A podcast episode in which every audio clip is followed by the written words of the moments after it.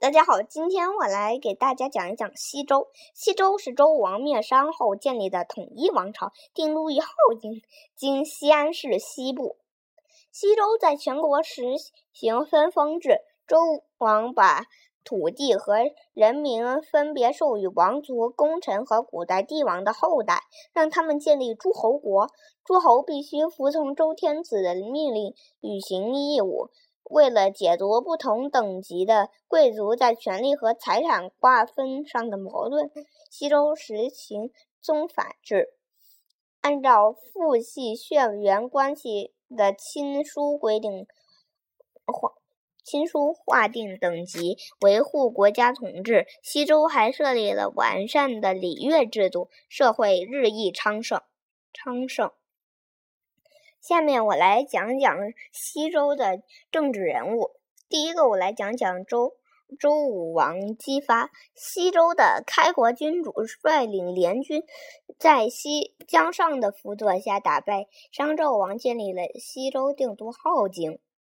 下面我来讲讲辅佐周武王攻打商朝的姜尚。姜尚字子牙，辅佐周文王整顿京。军队发展经济。文王死后，姜尚继续辅佐武王。下面我来讲讲西周时期的政治的制度。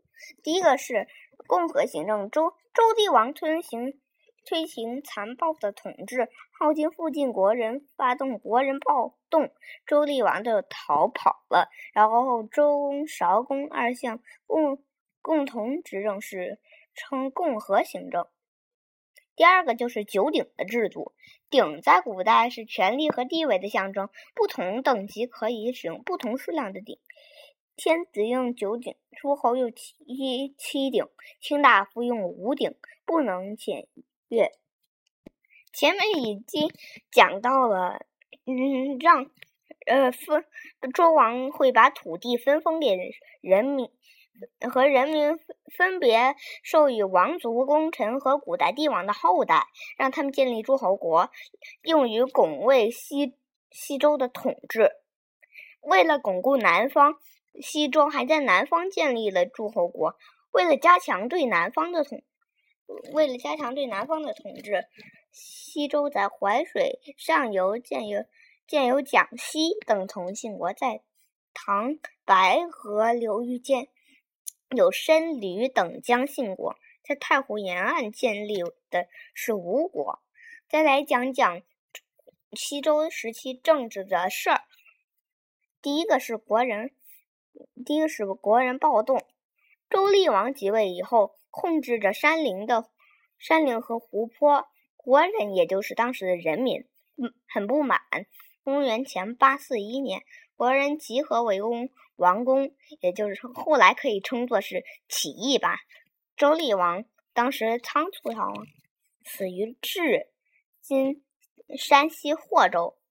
果真暴动，加速了西周的灭亡。第二个事儿就是烽火戏诸侯。周幽王贪财好利，宠爱褒姒，他点燃烽火台戏弄诸侯，引发诸侯不满。为什么呢？当时点烽火台，就表明有敌人打过来了。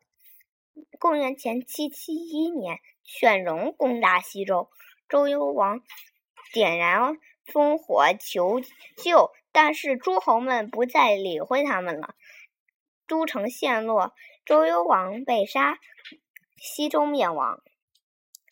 再讲，再讲讲西周时期的经济。农先，我先来讲讲农业。西周时，人们使用农具进行深耕，并使用绿肥，并制造堆肥。农民还很注意防治虫害，耕作技术有了进步，农作物如稻、粟、麦、黍、稷等产量都有所增加。第二个就是商业，西周的商业很发达。由国家垄断，在较大的城市中出现了市场，以海贝作为货币，以鹏为单位计算。人们使用舟船和马车作为交通交通工具。再来讲讲当时的军军事，讲来讲讲军队。西周有庞大的军队，保卫中州的有六十，另有八师震慑东方诸侯，总数达十四万人以上。军队由周王直接指挥。利用这些军队呢，武王就可以伐纣了。武王伐纣，商纣王无道，嗯，众叛亲离。周王联络诸侯起兵。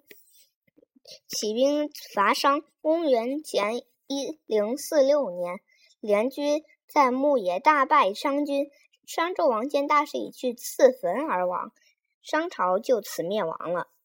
再来讲讲西周的文化，第一个就是西周在建立了学校。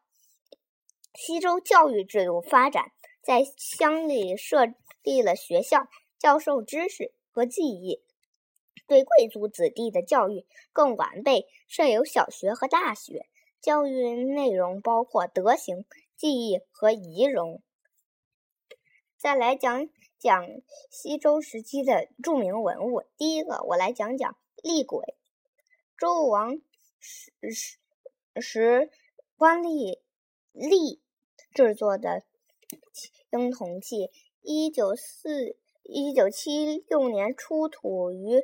陕西临潼，厉鬼高十二十八厘米，口径二十二厘米，重七点九五千克。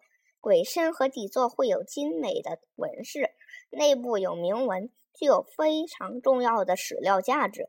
第二个来讲毛公鼎，西周晚期的青铜器，由毛公制作，六铭文四百九十九字，是。研究西周晚期政治史的重要史科。我今天的节目就到这里，谢谢大家。